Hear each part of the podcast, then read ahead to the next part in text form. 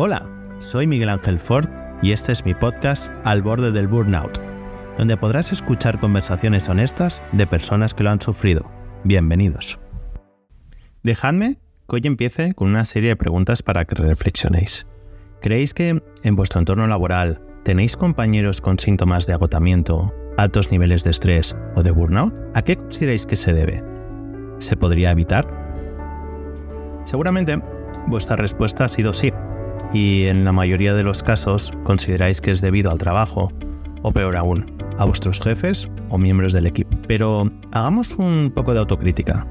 ¿Es realmente debido al trabajo o a nuestras vidas personales? Muchas veces es la mezcla de ambas y la consecuencia de no poner una barrera entre ellas, de no entender que no se puede llegar a todo y que en nuestra mochila no todo cabe. Preguntaros ahora, ¿con qué cargáis en vuestro día a día? ¿Qué lleváis en vuestra mochila que hace que cada vez pese más sobre vuestros hombros? ¿Podéis llevar todo este peso? Quizás nuestros hombros o nuestra columna no están pensados para aguantar todo ese peso que, en muchos casos, es un peso más mental que físico. Por suerte, somos personas libres que en cualquier momento podemos quitarnos la mochila y volver a sentirnos ligeros. Pero no nos engañemos de nuevo, no es eso lo que queremos, ya que llenar la mochila con diferentes cargas no es otra cosa que la acumulación de responsabilidades que debemos cargar para conseguir lo que llamamos éxito. Yo soy una persona, al igual que nuestro invitado de hoy, inconformista y curiosa por naturaleza. Dos actitudes que nos llevan a la búsqueda incesante del éxito. Un éxito que evoluciona y adquiere diferentes matices a medida que envejecemos y que muchas veces ni siquiera llegamos a comprender. Hoy entrevisto a Jorge Villabona, mi ex jefe. La verdad es que Jorge ha sido mi paraguas profesional cuando estaba a su cargo una barrera de protección que me protegía de todo el ruido de mi alrededor para que pudiera centrarme únicamente en buscar el éxito del proyecto y el mío propio. ¿Y mm, eso es ser buen jefe? ¿O Jorge acabó llenando su propia mochila con mi carga a costa de que yo no la llenara? Hoy hablaremos de cómo hacerlo de la mejor manera posible como manager, evitando que tus equipos se vean afectados por el desgaste en la búsqueda del éxito del proyecto y sin que tú acabes siendo la mochila de todos.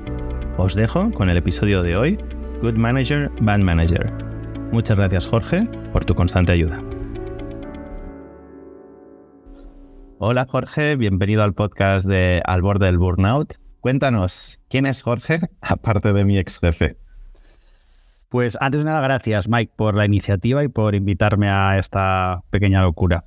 Eh, pues Jorge es un chico de San Sebastián eh, en Donosti, País Vasco, que nació súper inconformista, eh, con una curiosidad voraz y casi estas características eh, me llevaron a ser el único de mis amigos que salió de San Sebastián a trabajar. Me vine a Madrid hace ya muchísimos años. Fui el primero de mis amigos que se metió en temas digitales, años 90. Eh, fui el único de los que me rodeaban que se aventuró a irse a México y, un largo etcétera.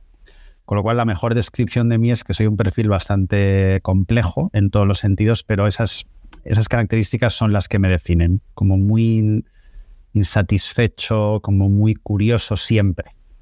Y ahora estoy viviendo en Madrid y tuve la suerte de trabajar contigo, efectivamente.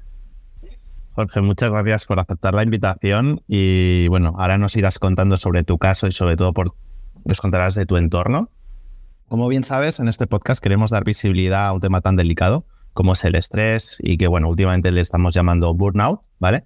Y dar un poco de nudismo dentro de lo que sería la salud mental, ¿vale? Normalizarlo o desnormalizarlo, pero sobre todo dar visibilidad.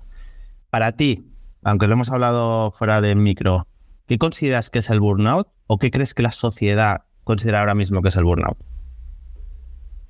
Pues hoy, y luego daré, diré por qué es hoy, hoy para mí es llegar a un punto en tu vida en el que no puedes más, eh, no puedes más eh, seguir con la misma energía y velocidad que estabas trabajando antes pero por romper un poco mitos, o no sé si ir contra natura, que es mi, naturaleza, eh, también puedes tener un burnout personal eh, en una relación, por ejemplo. Al final creo que en, castellano se traduce como, como que estás quemado, ¿no? Eh, y en inglés yo creo que la que más me gusta es, por ir al grano, es agotamiento. O sea, un punto de agotamiento que te impide seguir en aquello que estés haciendo o que, sea el motivo ¿no? de que no puedas seguir. ¿En tu entorno estás detectando que hay mucha gente que tenga esa sensación de que ves que en tus equipos la gente no sigue, o sea, no te sigue el ritmo? Eh, justo, y voy, al matiz de antes de Mike. Eh, hoy, si tú en una gran ciudad o sea, voy a, ir poniendo como mini realidades a la realidad que quiero llegar, ¿eh? pero si tú en una gran ciudad, que es Madrid, un buen ejemplo, en industrias eh, que van más rápido que la media, por ejemplo, eh, la digital, la tecnológica, y en empresas más o menos de medio tamaño, hablas random con cualquier empleado o empleada, todos tienen síntomas de burnout, absolutamente todos. Lo cual crea una paradoja y es si en ciertas industrias, para ciertos roles, en ciertos entornos, tienes que estar con ese nivel de, estrés, de burnout, para poder seguir la velocidad que se impone. ¿Vale?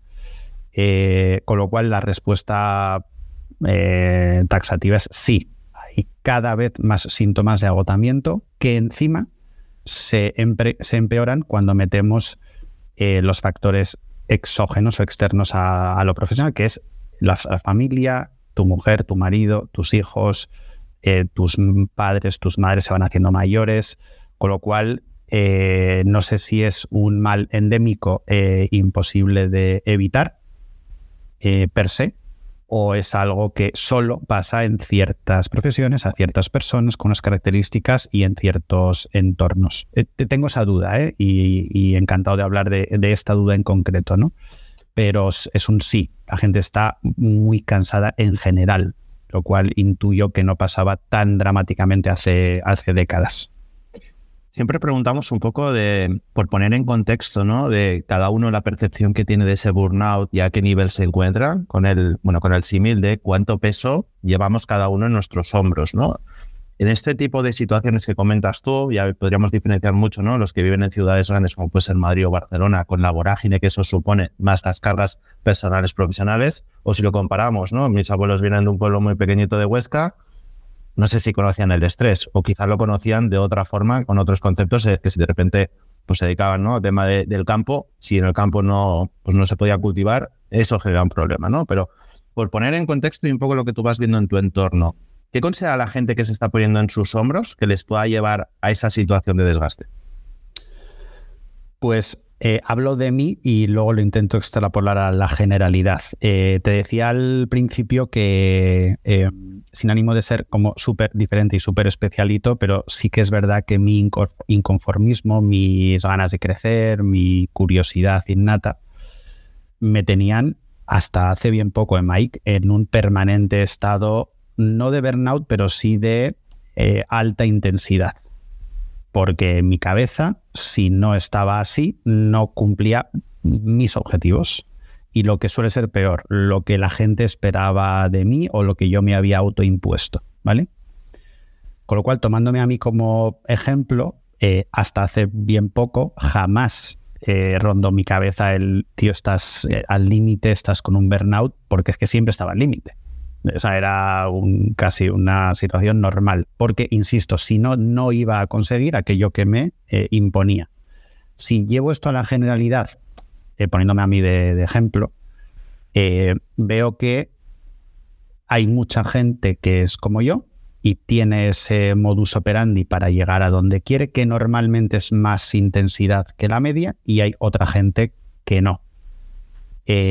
lo cual eh, es un error tanto por un lado como por otro. En mi caso me di cuenta hace bien poco que no necesitaba estar tan en el límite siempre para conseguir mis objetivos. Pero ahí hay un punto de conflicto interno de, rechazo. Tú tienes que rechazar ser como los que, como decías en el capítulo anterior con, con el otro Jorge, es que quiero ser como este otro de Twitter, o no. No, es que yo tengo que ser exitoso como lo fue mi padre, o no.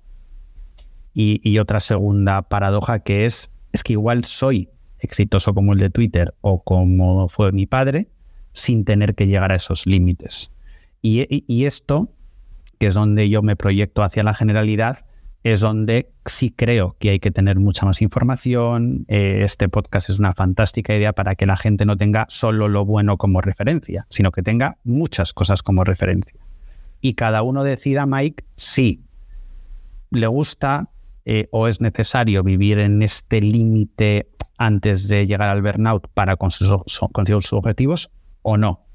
Porque burnout, como definición, es malo el tema es cuánto de cerca o de lejos estés. Y efectivamente, eh, tus abuelos de un pueblo de Huesca, te aseguro que tenían unos picos de estrés que lo flipas. Pero en su mini realidad y en su mini autoexigencia o maxi autoexigencia. Eh, sin, no, lo conocía, pero igual tus abuelos se jugaban en algo mm, de la tierra o a lo que se dedicasen eh, durante el año toda el ingreso del año. No quiero estar en su papel. Yo afortunadamente he vivido o, jugándome algo de mi dinero o me han pagado otros, con lo cual es que es incomparable. Pero otra vez, parece que vivir en un pueblo no es estrés. Pues depende de ti, depende de tu autoexigencia y depende de, de, de, cómo te tomes el no llegar a ciertos objetivos. Mm. Estás hablando de un punto muy interesante y sí que es a raíz de las entrevistas que estoy realizando es como cada uno al final lo está volcando hacia, hacia un lado, ¿no? En tu caso lo estás volcando más en esa autoexigencia de cómo tú te estás proyectando y cómo quieres llegar a esa proyección que tienes de ti mismo y de incluso la que tiene la gente de ti, ¿no? Y, y cómo al final tienes que alinearte para realmente no es lo que quieres ser, sino lo que eres, ¿no? Y cómo eso lo vas mejorando. En ese desgaste que eso supone, ¿vale? Y tú, Jorge, en tu caso, tú has liderado equipos grandes, has tenido eh, proyectos grandes, que a su vez has tenido tus side projects, tus otros proyectos alrededor, también eres padre de familia. O sea, tú tienes al final una realidad bastante compleja, ¿no? Pero dentro de esa autoexigencia que te vas marcando y te conozco bien, ¿cómo llega a ese punto que buscas ese orden o ese balance? ¿O tienes la sensación o tuviste la sensación en algún momento que esa bola se iba haciendo cada vez más grande hasta que tú le pones remedio? Eh, voy a intentar no extenderme. Eh, cuando yo trabajaba en eh, Telefónica hace un porrón de años, ya, pero mirando con, retrospectiva de Mike, ya tenía algunos puntos de estrés que yo creía que eran normales en todo esto. Eh, de repente paso a VAS, que estuve ahí unos cuantos años, una época súper, súper intensa. No solo es una agencia, líder en España y muchos otros países, sino que creamos el equipo digital de cero. Eh, pasando de cero a 60 en dos, tres años maravillosos, eh, siendo agencia de medios del año. Y ahí fue otra vez con retrospectiva, el primer toque de atención en el cual hubo un día que no pudiera trabajar porque es que me dolía tanto la cabeza que yo asumí que era cansancio. Eso ya era una llamada de atención. Y evito dos o tres otras llamadas de atención en los últimos diez años eh, para llegar a eh, que volviendo de México y empezando el, proyecto de Easy, que es en, el último que he estado y donde coincidimos tú y yo, eh, veo a mi alrededor a gente como yo eh, súper afectada, eh, dejando trabajos. O sea, yo he tenido la suerte, pero porque es suerte, Mike, de que lo he visto a mi alrededor. No soy un caso que digo que un día pasó no sé qué y peté y entonces me di cuenta. Y por esa curiosidad, pues hice de mi caso la cobaya y dije, a ver, fuera hace tres años todas las notificaciones del móvil. Eh, salvo extrema excepción, jamás trabajo a partir de las 8 de la tarde. Y fui poniéndome mis pequeñas barreras, tomando a otros a mi alrededor de ejemplo. Eh, y luego la, yo creo que el, punto clave es que, como decías, eh, hago mucho deporte, tengo familia, tres hijos, negocios en paralelo siempre a las empresas donde he estado. Y tienes que empezar a valorar, a decidir que la autoexigencia tiene que tener límites. Eh, tienes que empezar a entender que los objetivos que te pongan, que te pongas, perdón, sean conseguibles y tienes que tener una medida súper estricta de qué es éxito para ti. ¿Vale? Y con toda esta gran coctelera y con la suerte, que no sé a quién daré, pero tengo que dar suerte de no haberlo sufrido yo, eh, de dos, tres años a esta parte, ha cambiado absolutamente mi forma de trabajar, absolutamente mi medida de qué es éxito, qué objetivos me pongo. Y esto, y creo que es un buen mensaje en mi caso, eh, me lo dicen cada persona que me ha conocido de hace 10 años, me dicen que el cambio es para muy bien. Eh, lo que no he conseguido, Mike, y esto es algo que tengo que seguir trabajando, es en que cada vez que eh, no me meto en un lío, cada vez que no me meto en un proyecto nuevo, cada vez que no tiro tanto como yo creo que podría, en mi cabeza es, es un sentimiento de rechazo de una oportunidad, de perder una oportunidad. Salvo este matiz que te diré que espero que no me acompañe toda la vida para que pueda descansar mi cabeza, pero he llegado a un punto de equilibrio bastante, bastante interesante en el que no dejo de meterme en proyectos ni de ser ambicioso, pero tengo la medida de la autoexigencia y de mis objetivos muchísimo más clara eh, y, dependen de, cosas como más alcanzables. ¿Todo esto te llegó a afectar cómo ha sido, cómo ha sido tu evolución profesional y tu evolución personal? Es una fantástica pregunta. Eh, como te contestaba la pregunta antes de que me la hayas hecho, eh, hay una sensación irremediable de que si hubiese seguido empujando a muerte, igual estaba en otro lugar. Lo guay es que hace unos años ese lugar hubiese sido mejor, hoy estoy seguro que no hubiese sido mejor. Y a nivel personal, vamos, no hay color del tiempo que estaba en casa, del tiempo que eh, dedicaba a la educación de mis hijos o a estar con mi mujer hace unos años y ahora. Y siempre lo puedo disfrazar de que antes viajaba más, antes tenía trabajos que me exigían más estar en la oficina, pero es mentira. Ahora eh, me he puesto como reto, esto es un poco chiste, eh, pero me he puesto como reto ser el mejor padre educando del mundo. Y está guay porque es que el objetivo, si lo consigo, es no, no se puede conseguir eso, ¿eh? pero si lo consiguiese, es infinitamente mejor que ser más jefe de no sé qué o que ganar más dinero. Estos son los, el cómo me ha afectado en positivo. Sigo siendo asquerosamente ambicioso y, y no me gusta perder a nada. Y esto es un gran defecto. Y he decidido no perder en un tema complejísimo que es educar a mis tres hijos. Y cambia, cambia tu cabeza, cambia tus valores, cambia el trabajo que te apetece hacer y, por eso digo que no cambia la ambición. Espero no tener burnout de educación de mis hijos, que te digo que, es más fácil que, tener un jefe capullo, ¿eh? porque es, heavy. Ah, hablando un poco de jefes, Jorge, em, ¿crees que esa ambición, ¿no? y suele pasar en, bastantes managers, em, ¿crees que esa ambición, ¿no? ese empuje puede llegar a proyectarse en tu equipo, en los equipos, y que eso a ellos les suponga un problema por ver que o no lo pueden alcanzar o por intentar alcanzarlo y quemarse intentando. 120% eh, sí. De hecho, hablamos antes de las grandes ciudades, de ciertas industrias, de ciertos roles. Yo creo que la, eh, el link o lo relacionado que está que la jefa o el jefe o el responsable tenga una ambición desmedida, tenga una energía muy intensa, eh, trabaje con mucha profundidad todo lo que hace, en, un, una frecuencia de burnout limítrofe, al equipo lo va a matar, te lo aseguro. Eh, y otra vez, y la entrevista es conmigo y de mí. Eh, yo casi llego a burnout en casi todos los proyectos de mi vida porque tiendo a que no perme al equipo. Y esto no pretende em, proyectar que Jorge es un súper buen jefe. O sea, no, ojalá que sí opinen eso de mí. pero yo marcaba mucho porque es que es inevitable, porque es que toda la gente que tiene burnout eh, hay que mirar al jefe, a la jefa y decir, ostras, es que es que el culpable está arriba, porque es que eso cae como una cascada, pero vamos, con trillones de litros imparable.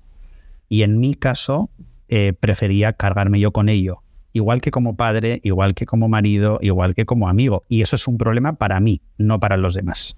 Porque como no tengas una personalidad un poquito fuerte o no te pongas los límites que intentaba explicar antes, es que tú caes como una mosca. Con lo cual, es el, eh, por eso te decía antes, eh, Mike, que estos límites o te lo da la edad o te lo da podcast y, e iniciativas como esta, porque es que vas a caer, es que es, es complicado que no pase a mis empleados, que no pase a mis hijas, que eh, soy un buen jefe, que además soy ambicioso. Al final petas tú, punto. No, no hay, no hay, o sea, no hay otra salida. Muy buen punto. Y mm, pasaríamos un poco, segundo bloque, hemos hecho una especie de análisis, ¿no? Tanto personal como del entorno. Y tú nos comentabas, ¿no? Empezabas a hacer mención de lo tuve controlado, lo, visualizaba y lo empezaba a detectar internamente, ¿no? Y a mí me interesa mucho el, punto de inflexión. ¿no? Y siempre digo que es ese primer no, y quizá en tu caso es un no interior de decir, tengo que aprender a ceder, sé que no voy a ganar todas las batallas, pero me centro en las que sí que voy a ganar, ¿no? Y que a su vez también tengo mucho interés por entender ese no con tu equipo. Es decir, oye, ya no solo voy asumiendo cosas, pero cuando fue la primera vez que le dijiste no a decir no puedo asumir más del equipo, sí que lo estoy salvando, pero me estoy quemando a mí mismo. Eh, me encantaría que hubiese un momento y una situación para que pregunta y respuesta fuesen súper redondos, pero eh, en mi caso, eh, Mike, no, hubo ese punto. Yo creo que, o sea, sí puedo responder para que la pregunta esté bien cerrada con el último proyecto que ha sido Easy. En mi caso, he pasado por mil batallas diferentísimas hasta llegar a Easy, que, era, que fue mi momento perfecto, porque yo entro en Easy con 40 y algo.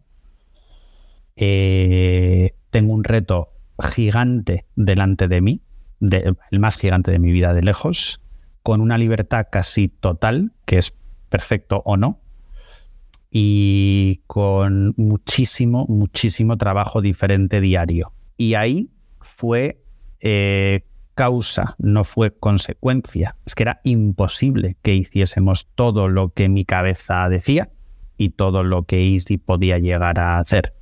Por lo tanto, los noes me los tuve que imponer o por limitaciones de equipo, o por limitaciones de tiempo, o por limitaciones de, de ensoñación que se me iba a la cabeza.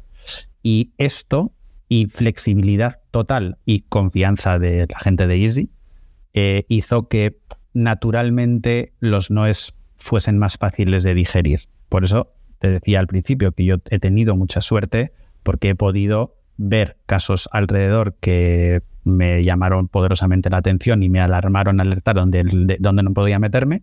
Y en el caso de Easy, eh, con una intensidad salvaje, eh, había noes obligatorios, era imposible. Por lo tanto, eso me sirvió para proteger equipos hasta donde pude y por acometer proyectos con muchísimo rechazo. De hecho, eh, no sé cuándo llega que tengo que decirte libros y tal, pero creo que conoces cuánto leo. Eh, hay un libro que se llama Good Strategy, Bad Strategy, que es una delicia. Y el libro se resume en una cosa, que es que la estrategia es rechazar todo salvo en lo que te vas a enfocar, que me parece brillante. Y más allá del libro, que es que, recomiendo a todo el mundo que lo lea, eh, eso han sido mis últimos seis años. Si me meto en algo, me enfoco a muerte y el resto queda como borroso, queda muy, muy al margen de lo que hago. Esto que parece una decisión eh, lógica, no se hace nunca. Y esto es la respuesta a tu pregunta, Mike. Eh, no hubo un momento wow, ni un momento plof, ni un momento eureka. Fue que me enfoqué y el, resto no me importaba. Y eso cambió desde hace seis años mi, forma de trabajar. Eso, y me siento muy identificado con ello, pero desde el otro lado, a mí me cuesta mucho esa parte, porque al final son esos mini proyectos que tienes a tu alrededor, a todos le ves muchísimo potencial y a mí me genera mucha ansiedad o burnout, en este caso, el y en cuál me enfoco, porque todos me parecen ganadores, ¿no? Y por eso te preguntaba antes un poco lo de cómo aprendiste a ceder sin que eso te supusiera un conflicto interior pero, y ese run run interno de estoy perdiendo una oportunidad por ahí. Es tal conflicto que, adelantando otra vez a tus preguntas, eh, hace dos años hago cosas en mi vida como meditar, como escribir a mano. Eh, luego, si, si, hay tiempo, te, cuento un poco más. Sé que es súper interesante, pero eh, no, hay, en mi caso, y es muy personal, no hay ninguna posibilidad de que mi cabeza deje de pensar las oportunidades que pierdo. Imposible. Otra cosa es que le lo haga menos caso. Eh, otra cosa es que demuestre que enfocándome eh, en cosas más particulares o menos cosas llego más lejos. Otra cosa es que me autoimponga menos. Pero cada uno es como es. O sea, es, que es así. No, no, no, no, no, no creo que haya fórmula mágica, pero sí que hay unos síntomas que son los que yo voy descubriendo en mí mismo y hay mil y un soluciones que gracias a Dios cada vez están más eh, a mano de la gente, cada vez hay más visibilidad y cada vez son menos eh, utopías de no, es que me he ido a la playa a tener un chiringuito. No. O sea, insisto, no, he perdido un ápice de ambición, creo que, me quedan muchos años de, de seguir empujando. No me gusta perder ni a las cartas con mi hijo pequeño, pero hay, hay, hay, cosas que puedes hacer para que esté todo mucho más estable y más lejos del burnout. Jorge, hay una faceta tuya que me interesa mucho, que es la de manager, y sobre todo por si ya has sufrido esa situación. Y voy a diferenciar dos casos para ver si nos puedes dar un poco tus pautas en esos dos casos, ¿no? Que es, por un lado, integrarte tú en un equipo como nuevo manager y encontrarte una situación de burnout, quizá alrededor de este equipo, de ese proyecto o en casos puntuales, y todo lo opuesto, encontrarte un equipo sano tirando y ver que en un año hay un burnout detectado. Dos situaciones distintas y que creo que se replican mucho en nuestros entornos. ¿Te has enfrentado a alguna de ellas o a las dos?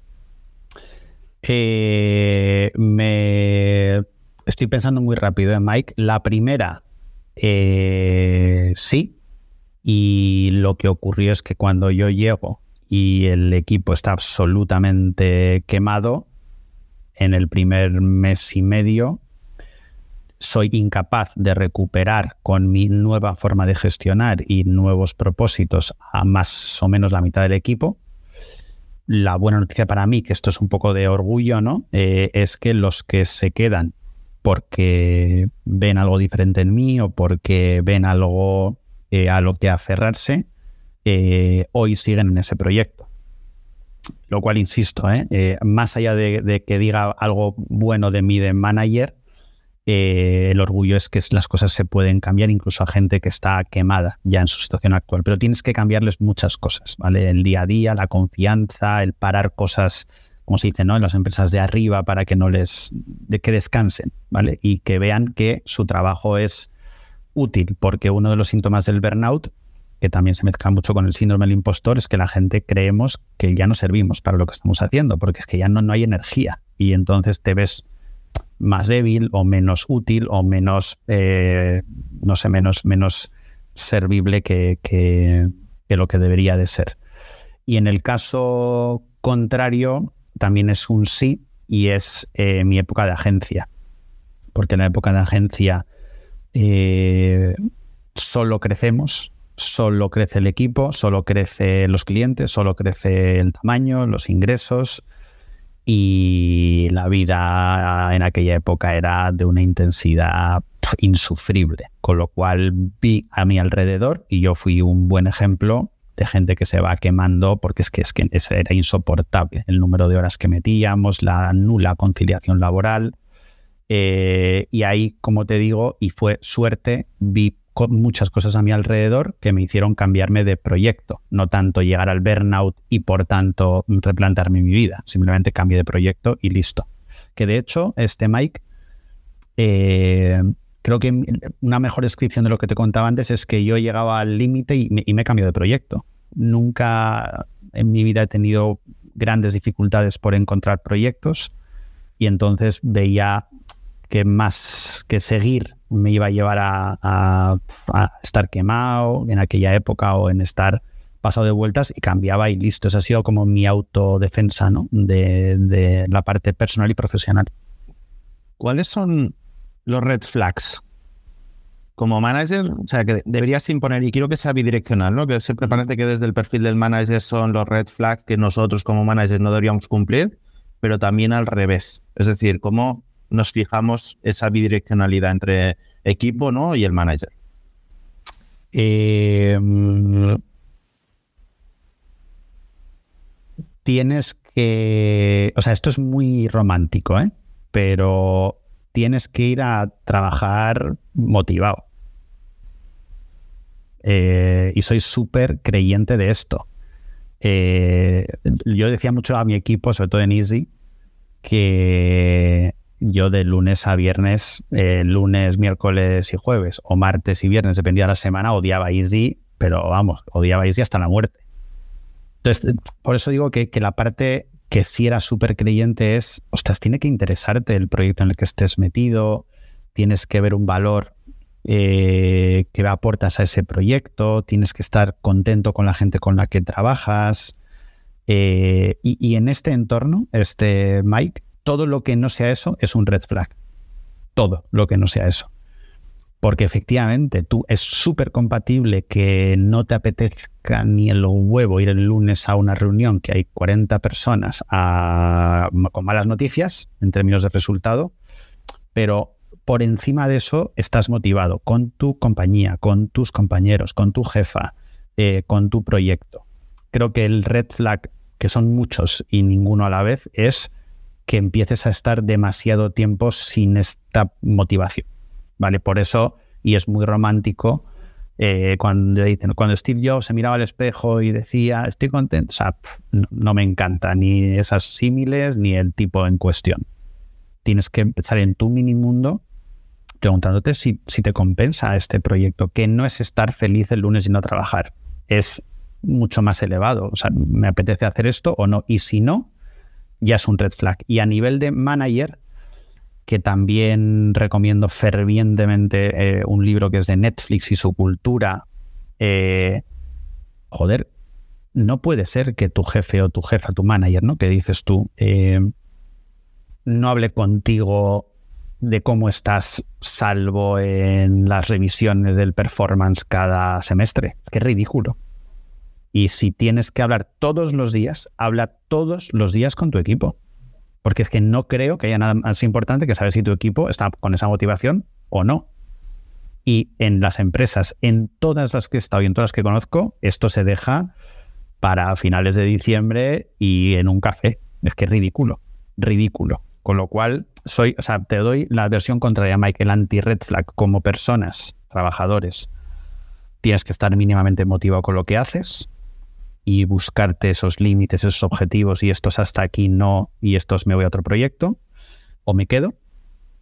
Y como manager tienes que tener una comunicación infinitamente más eh, cercana, más, muchas más veces con tu, con tu gente que es, sea, creo que, no lo hacemos y es, un error de libro, de libro. Si se activan estos red flags, ¿crees que es reconducible la situación?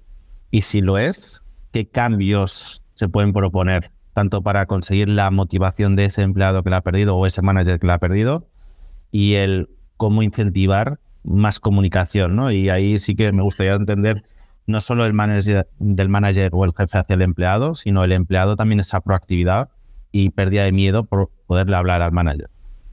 Sí, el, problema de mi respuesta aquí, Mike, es que estamos en mercados laborales súper ineficientes, eh, infinitamente mejorables y, que dependen mucho, otra vez, de cómo es cada persona. Eh, contestando, o sea, con este contexto te contesto. Eh, el manager tiene ya el incentivo de que tener a alguien quemado en su equipo es malo per se. Eh, por tanto, deberíamos de meter temas que ahora están absolutamente eh, en el día a día, como la salud mental, eh, la conciliación, los objetivos no solo financieros de la empresa, como parte de la evaluación de los managers. Esto cada vez ocurre más. El problema, y es mi problema, es que eh, están además de todos los financieros y de resultados empresariales que ya había antes. Con lo cual, ahora hay una época de transición un poco compleja en el cual tienes que ser el mejor manager en todo. Y eso te lleva a los límites que estamos diciendo. ¿no? Em, en el caso de las personas, estoy hablando siempre además eh, por, por, yo creo que influencia de mi última etapa en empresas que contratan o en gente que es contratada, pero estamos dejándonos fuera eh, emprendimiento, que también he estado bastante en mi vida, y ahí es que es un sí o sí. Es decir, si como fundadora eh, tienes a tu equipo quemado bajo una lógica de que o es así o no vamos a llegar, hay un problema de raíz y creo que afortunadamente hay muchísimas iniciativas. Eh, una que quería destacar es eh, la, Asociación Ancla de Diego Ballesteros, con quien también he tenido la suerte de, tener una aventura empresarial que está sacando a la luz todos estos problemas eh, derivados de que parece que para ser emprendedora tienes que ser una superheroína y tu equipo tiene que dormir dos horas y poco a poco se está haciendo todo eso súper, súper eh, no normal. Eh, con lo cual normalizaría el que haya mucha más comunicación, como te decía antes, y que se impusiese que en las empresas no startups eh, todas estas métricas de salud mental, métricas de relacionales, métricas de conciliación fuesen una parte absolutamente necesaria y obligatoria como, como casi resultado de la empresa en términos de talento. Y a nivel de startups, que es un poco más diferente, eh, pues tener una sensibilidad mayor con qué es la medida del éxito, que no es ser un unicornio solo, eh, no es valer mil millones ¿no? Eh, solo, sino crear valor, aliarte con otras startups o tener unas, unos objetivos menos ambiciosos. Pero vuelve a ser, Mike, la incomodidad de contarte esto desde mi perspectiva, que ahora más o menos lo veo claro. Pero si me llegas a hacer este podcast con 21, te diría que hay que morir todos los días. Y Jorge, a toro pasado, pero ¿cuál es el escenario ideal que se debería dar en los equipos entonces para evitar que ese burnout, ¿no? Evitarlo bidireccionalmente. Eh, Vale, te respondo con una cosa absolutamente ajena a lo que esperas, que es que la gente, las empresas, el mercado laboral, la legislación fuese muchísimo más flexible, eh, más... O sea, que absorbiese mejor que la gente no puede estar motivada siempre en un rol y en una empresa. Eso hace que tiene que haber una, movilidad de talento mucho más sana, eh, que a la gente nos dé menos miedo salir de una empresa, que las empresas contraten y echen más eh, naturalmente, que no te lo tomes a mal. Eh, creo que el mercado anglosajón tiene bastante que decir aquí y es que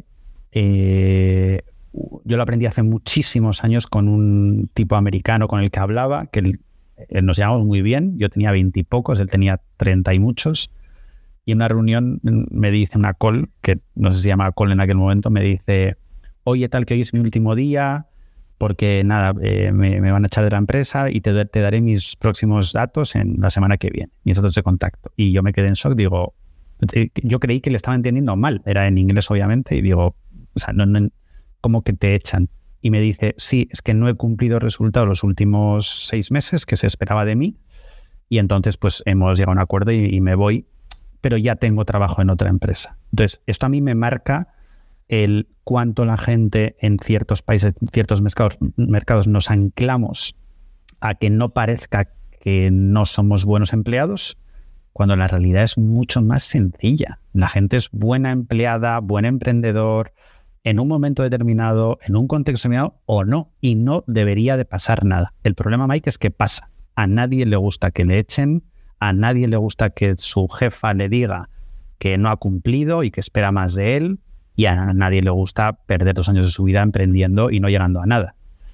Pero si todo esto cambiase para hacia, insisto, la flexibilidad y la naturalidad de movernos más entre proyectos, sería una respuesta perfecta a tu pregunta. El tema es que no sé cuánto de lejos estamos de eso. Hablaba con gente de mi entorno y de hecho lo hablé con en el bueno, uno de los episodios del, podcast con, con, el otro Jorge, que era el miedo al despido, ¿no? Eh, yo siempre digo que al final una nómina es el peor elemento para sentirte seguro en algo. ¿no? Yo creo que es una falsa seguridad. Es decir, ah, tengo un trabajo estable, tengo un contrato indefinido, me van pagando la nómina. Creo que ahí lo que estamos generando, y esto me estoy acordando de un muy buen amigo mío, decía, es que a mí si mañana me echan, estoy, no sé qué hacer, o sea, no sé cómo gestionar. Yo digo, ostras, que eres ingeniero, que tienes unas capacidades y una forma de ser y más de 10 años de experiencia, no me creo que eso te genere miedo. Dice, es que no sabía por dónde empezar. Y creo que eso también es una situación que yo al menos la, viví muy, muy personalmente, tanto mi mujer y yo justo en pandemia, que de un día para otro es que no es que te echan, que te quedas a cero porque te cancelan todo. Entonces, decía Jorge en el, capítulo, ¿no? Que decía, aprendí a dejar de tener miedo a esa situación. Pasa que tú, con más años que esos profesionales que yo, Jorge, ¿Tú cómo ves este tema? ¿Por qué a la gente le da tanto miedo esto? Si debería ser algo como muy natural, ¿no? Las salidas y entradas tendrían que ser como más fluidas. Sí, pero por, eso te decía que, que este podcast, que eh, creo que era de burnout y ahora puede ser de, macro tendencias y de educación y tal, eh, por donde hemos coincidido tú y yo, Mike, es que hay un error desde eh, parvulario, como se diga, eh, de no inyectar a, los jóvenes, a las jóvenes, a los niños, esta lógica desde pequeños, que es, insisto, que puede sonar muy, muy romántica, pero que tú eres dueño de tu tiempo, de tu formación, de lo que quieras hacer, mucho más que de la suerte que puedas o no tener en función de, que te contraten o no, o de que te echen o no. Eh, hablo otra vez de mí, eh, Mike. Yo toda mi vida me he creado mis, mis trabajos y esto no es verdad per se, pero yo estaba en un trabajo y ya el día uno ya, ya veía cosas que me apetecían hacer que no estaban ahí, eh, empezaba a soñar en grande, empezaba a verme, pero en mi caso me era fácil proyectarme a unos años de donde estaba en ese momento y empezar a prepararme para llegar a otro lugar o donde estaba aprendía cosas nuevas y me interesaban. Eh, esto no es lo habitual y me encantaría que fuese lo habitual, que desde pequeños y pequeñas nos inculcasen esta parte más de, joder, de, que no llegue ese momento terrible que en España pasa mucho de, ostras, es que si me echan, ¿qué hago? Es que esto, o sea, es, es anti todo tenía que ser al revés. Es que me tienen que echar porque ya no estoy aportando o porque ya estoy súper quemado o porque tal y ya tengo un poco el salto a lo siguiente porque me ha gustado esto o lo otro, ¿no? Insisto, el problema, Mike, es que eso no es burnout, eso es ya más eh, un tema de educación, de cómo de propositivo seas en la vida y de cuánto de cómodo quieras estar. Eso sí puede ser un burnout porque eh, no es burnout, que estarás deprimido todo el día pensando en, que te puedan echar o no. Eh, estarás rindiendo muchísimo menos de lo que podrías porque te atenaza el hecho de que en tu empresa mm, que tiene sede en Múnich recorten la sede española. Eh, pero eso es que depende tanto de cada uno, tantísimo, que mi mm, mejor consejo es ahora está muy de moda el tema este de, eh, lifelong learning, ¿no? De, aprender todo el rato de todo. El tema es que eso que estoy más en contra es que hay que poner límites a todo y si no te vuelves a agobiar porque nunca abarcas todo, ¿no? Pero sí que todo el mundo tenga este punto de curiosidad para él, o sea, es una curiosidad muy egoísta, no, es, una, es la mejor curiosidad que se me ocurre, o sea, es que es para ti. No es que, joder, Mike está todo el día con el tema de no code, pues, pues investiga tú, porque es que Mike va a ser mejor que tú a nivel contratable y a nivel de, paz mental para sus siguientes proyectos, ¿no? Eh, entonces, que, la gente sea más curiosa. Es que hay todo por aprender y ahora está todo al alcance de, de un clic y está todo fácil. Eh, no sé, me parece delicioso este momento de la historia donde tenemos tanta capacidad de, aprender sin ayuda de nadie y de aprender para no estar condicionados a esa situación profesional, ¿no? Jorge, llegando al final de, esta entrevista, y antes lo mencionabas, ¿no? El tema de incluso terapia, de escribir, de meditación, ¿no? ¿Qué, consejos das o qué te ha funcionado a ti para un poco controlar esa, esa ansiedad o ese al borde del, burnout? Vale. Em, como si no la tuviese preparada, te contesto, ¿vale? Eh, desde toda la vida he hecho mucho deporte y ahora por fin, eh, más allá de otra vez no pasarse de la raya, es casi inevitable que la gente ponga eso como base de su salud y de no llegar a esos burnout. Hay que hacer deporte. En algunos casos será más actividad eh, física, eh, porque parece que deporte es hacer triatlones, pero deporte puede ser pasear una hora al día, que ahora se está escuchando mucho, eh, o ir al gimnasio, o lo que te guste. Es fundamental por la química que pasa en tu cuerpo y por despejar la cabeza. Yo eso ya lo traía de serie y ahora lo intento mantener, eh, hacer deporte eh, todo lo que puedo eh, durante la semana. Em, lo segundo es que me daba un respeto casi insalvable el tema de la meditación. Y siempre quería, quería, quería, pero nunca me ponía hasta hace, pues de aquí hace un año más o menos empecé a meditar a través de un, profesor de yoga que tuve y me ha cambiado la vida radicalmente. Eh, todavía estoy lejísimos de defender la meditación porque ya medito súper bien y porque he visto estos beneficios en mí. De hecho, uno de los aprendizajes meditando es que, es que no se acaba nunca y nunca vas a hacerlo perfecto. Y es un poco el gran secreto, ¿no? Pero este ratito contigo mismo, en el cual te escuchas solo a ti, estás solo contigo, eh, ves tus defectos, ves cómo corregirlos, ves tus miedos, todo esto que pasa en la meditación, eh, que pueden ser dos minutos al día, o en mi caso, que lo primero que hago al levantarme son 20 minutitos eh, para empezar el día, cambian la cabeza y empiezas a, en mi caso, a leer al respecto y tal, y llegas a que el cerebro, como cualquier otro músculo, es absolutamente cambiable y, cambia esta rutina de todos los días enfrentándote a tus fallos, a tus miedos, te cambia absolutamente y te permite, o al menos a mí me ha permitido, poner objetivos diferentes, relativizar mucho, no darle tanta importancia a ciertas cosas y eh, sobre todo enfadarme solo conmigo. Eso es una fantástica terapia. Y la última es eh, que no sé cuánto de moda se va a poner, pero espero que mucho. Eh, a través de un buen amigo descubro una cosa que se llama el Bullet Journal, que en mi cabeza siempre había sido gente haciendo dibujitos y florecitas y por tanto lo tenía en un lado muy artístico, ¿no? de, de que yo no, porque yo pinto fatal y no, no lo iba a hacer nunca, hasta que este amigo me, a una charla me apunto y descubro algo que me ha cambiado la vida a un nivel que jamás hubiese pensado. Y el Bullet Journal básicamente es una mezcla, es un cuaderno en el cual tú eh, mezclas una, un lugar donde apuntar lo que sientes diario, eh, en el que pones cosas que vas a hacer durante el día, eh, con lo cual una especie de calendario.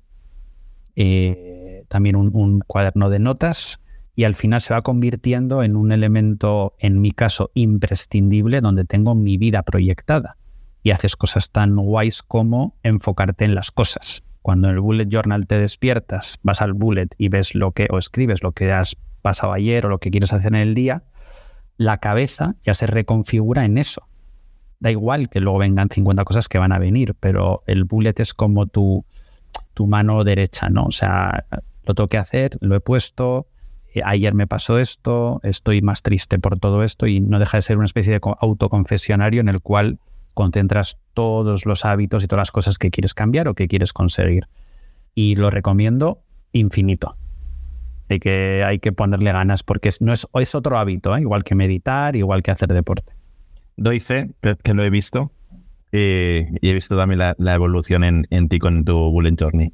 Jorge, por acabar, eh, antes de nada, darte las gracias, eh, no solo por la amistad que nos une, sino por abrirte y por echarme, como siempre, un cable en este proyecto, que es este podcast, que espero que tu caso, desde una visión más de manager, no de jefe, pueda ayudar a todos los que estén en una situación personal, tanto como empleado como managers.